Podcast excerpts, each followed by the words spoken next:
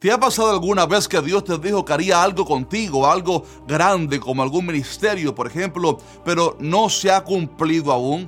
Déjame decirte que quizás pudiera haber algo en tu vida que esté retrasando ese propósito. Sí, en el video de hoy te hablaré sobre dos de esas cosas que debemos estar velando para que no estorben o retrasen los tiempos de Dios en nosotros. Ya comenzamos.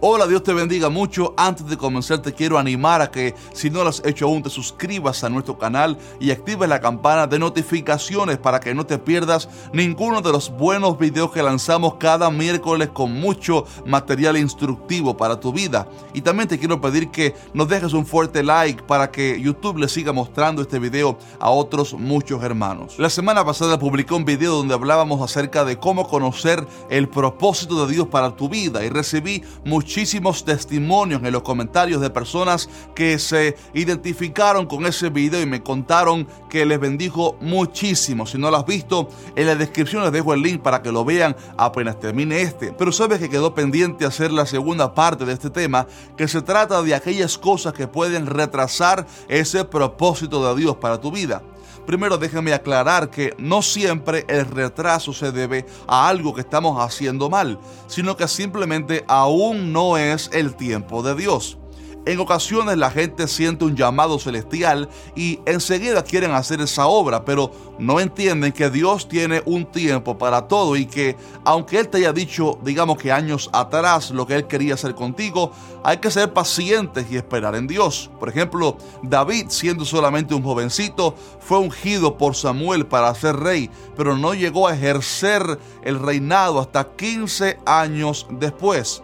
Fíjese que ya él tenía el llamado, la unción, pero no se apresuró, sino que esperó el tiempo de Dios. Asimismo, nosotros debemos esperar en el Señor y Él nos revelará el momento exacto cuando debemos comenzar a ejercer aquello para lo cual nos ha llamado. Sin embargo, aunque eso es verdad, sí existen cosas que pudieran retrasar el propósito de Dios para nuestras vidas. En realidad, Creo que todo lo que Dios quiere lo hace, pero sí hay cosas que pueden por nuestra culpa retrasar un tiempo ese plan. Aquí voy con al menos dos de esas cosas generales. En primer lugar tenemos la desobediencia y rebeldía a la palabra de Dios, quizás motivado por la incredulidad y el endurecimiento del corazón. Creo que esto es lo opuesto a la fe, porque la fe nos hace crecer y obedecer, pero cuando hay un corazón endurecido y rebelde, la persona desobedece a lo que Dios le ha dicho y por lo tanto retrasa el plan de Dios para sí.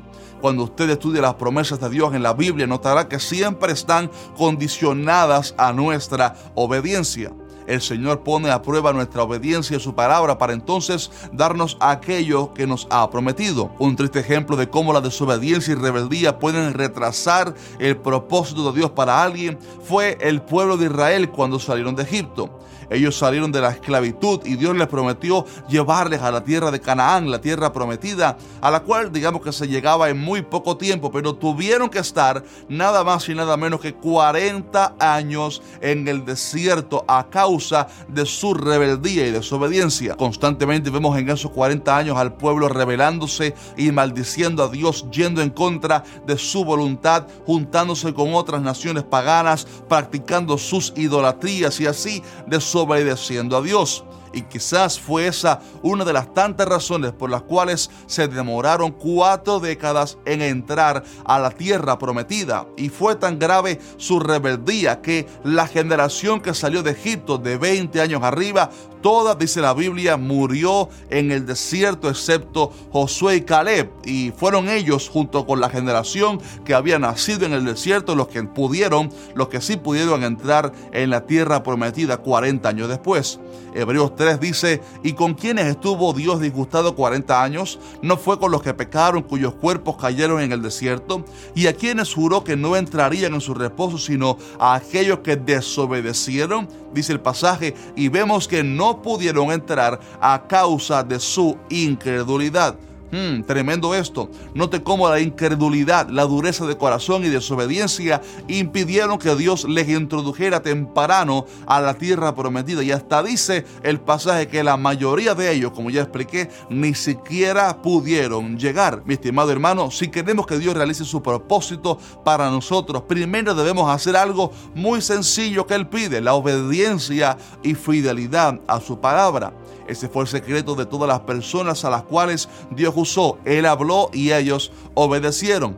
Y déjenme decirles esto, aunque hablemos del llamado de Dios para nuestras vidas en cuanto a ministerio o una carrera en la cual Dios quiere que le sirvamos, siempre hay cosas que son parte del llamado para nosotros, tareas ministeriales comunes en el Evangelio que descuidamos a veces, como por ejemplo el evangelismo, la confirmación de los hermanos en la fe, el, el discipular a los nuevos creyentes, ese tipo de cosas son parte del llamado que Dios ha hecho a todo cristiano y a veces somos tardos en obedecer a la palabra de Dios aún en esas cosas cotidianas de la fe. Por lo tanto, debemos volvernos a la obediencia a Dios para que podamos realizar entonces su propósito en su tiempo. En segundo lugar, tenemos el problema de la inmadurez de nuestro carácter como algo que puede retrasar el propósito de Dios sobre nosotros. ¿Sabes que hay gente que siente un llamado en su corazón y quiere realizarlo. Dios desea usar a esa persona, pero hay un problema y es que su carácter no está listo porque todavía está, por ejemplo, enemistado con otros hermanos, aún maldice a sus enemigos cuando se enoja y no es estable en el control de su temperamento. Cuando alguien que no tiene un carácter moldeado según Cristo intenta ejercer un ministerio, esa persona comienza a herir a los demás y a ministrar desde su carnalidad, por lo que destruye la obra de Dios. Un ejemplo muy claro de todo esto que estoy hablando es el de Moisés. Usted sabe que él se crió en Egipto con todos los privilegios del palacio, aunque era hebreo. Sin embargo, un día, cuando él tenía 40 años de edad, vio a un hebreo siendo maltratado por un egipcio y quizás producto de su celo por su pueblo, tomó la justicia por su mano y mató al egipcio. Al día siguiente, al intentar pacificar a dos hermanos judíos que reñían, uno de ellos le acusó de haber matado al egipcio el día anterior, por lo que tuvo que huir lejos de aquella tierra y yo estoy seguro que Moisés tenía ese llamado en su corazón. Él tenía esa pasión por hacer algo por su pueblo. Y lo vemos, por ejemplo, en Hechos 7:25, donde se nos revela que Moisés hizo aquello pensando que sus hermanos comprenderían que Dios les daría libertad por mano suya. De manera que él sí tenía ese llamado en su corazón. Pero sucedió que él aún no estaba listo, pues su carácter no estaba todavía maduro para la gran misión, la gran comisión que Dios le quería dar. Fue así como él se fue a la tierra de Madián huyendo para hacer allá la humilde labor de pastor de ovejas y a la edad de 80 años, 40 años después, Dios visitó a Moisés para decirle que era tiempo de ir a Egipto a libertar a su pueblo. Pero cuando vemos la respuesta de Moisés, notamos a un hombre totalmente distinto, un hombre cambiado, un hombre con un carácter humilde y tan sencillo que no se creía digno de hacer aquel llamado. Evidentemente Dios lo había llevado al desierto por 40 años para trabajar con su carácter, para romper su vasija y moldearlo otra vez. Note esta curiosidad, Moisés gastó los primeros 40 años de su vida pensando que era alguien, pero siendo nadie. Luego se pasó otros 40 años de su vida pensando que era un don nadie. Y luego, cuando ya se creía que era un don nadie, cuando se creía que era muy poca cosa, entonces fue que Dios lo llamó al ministerio y entonces ejerció los últimos 40 años de su vida siendo realmente alguien para Dios. ¿Qué fue lo que pasó? Que Dios tuvo que trabajar con él para madurar y moldear su carácter. Y fue tan humilde que en números 12.3 dice que aquel varón Moisés era el hombre más manso que había sobre la tierra. Mi estimado hermano, la vida cristiana tiene distintas etapas como acontece normalmente a una persona. Hay un tiempo de niñez donde vemos ciertas cosas que no andan bien, luego está la adolescencia, la juventud y a medida que la persona va creciendo y madurando, usted ve que su vida y su carácter van siendo transformados, pero luego está la madurez total para ser un anciano en cuanto a la fe y poder entonces bendecir a otros. Los cristianos de la iglesia de Corinto eran muy carnales en su carácter, por lo que Pablo les escribió diciendo, de manera que yo hermanos no pude hablaros a vosotros como espirituales, sino como a carnales, como a niños en Cristo. Os di a beber leche y no vianda porque aún no erais capaces, ni sois capaces todavía. Y yo pregunto, ¿qué aspectos de la vida de los corintios demostraban que eran niños o carnales? La Biblia dice que ellos tenían divisiones entre ellos, celos, contiendas, que no se esperaban unos a otros para comer, eran tolerantes con el pecado, habían competencias entre ellos y así muchas anomalías de su diario vivir. Esa actitud y conducta dejaba muy claro que eran todavía carnales.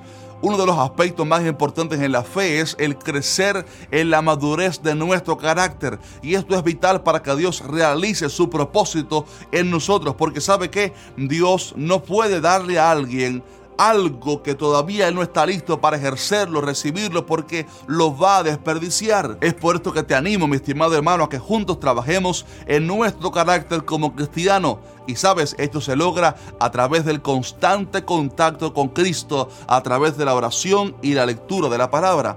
Cuando pasamos tiempo con Jesús, nos vamos pareciendo más a Él, como dice la palabra, que nosotros mirando a cara descubierta como en un espejo la gloria del Señor, somos transformados de gloria en gloria en la misma imagen como por el Espíritu del Señor. Así que adelante, mi estimado hermano, hermana, sigamos trabajando en la obra del Señor pareciéndonos más a Él cada día, perseverando en su palabra y siendo obedientes a su llamada y propósito para nuestras vidas. Y estoy seguro que el que comenzó en nosotros la buena obra la perfeccionará hasta el día de Jesucristo.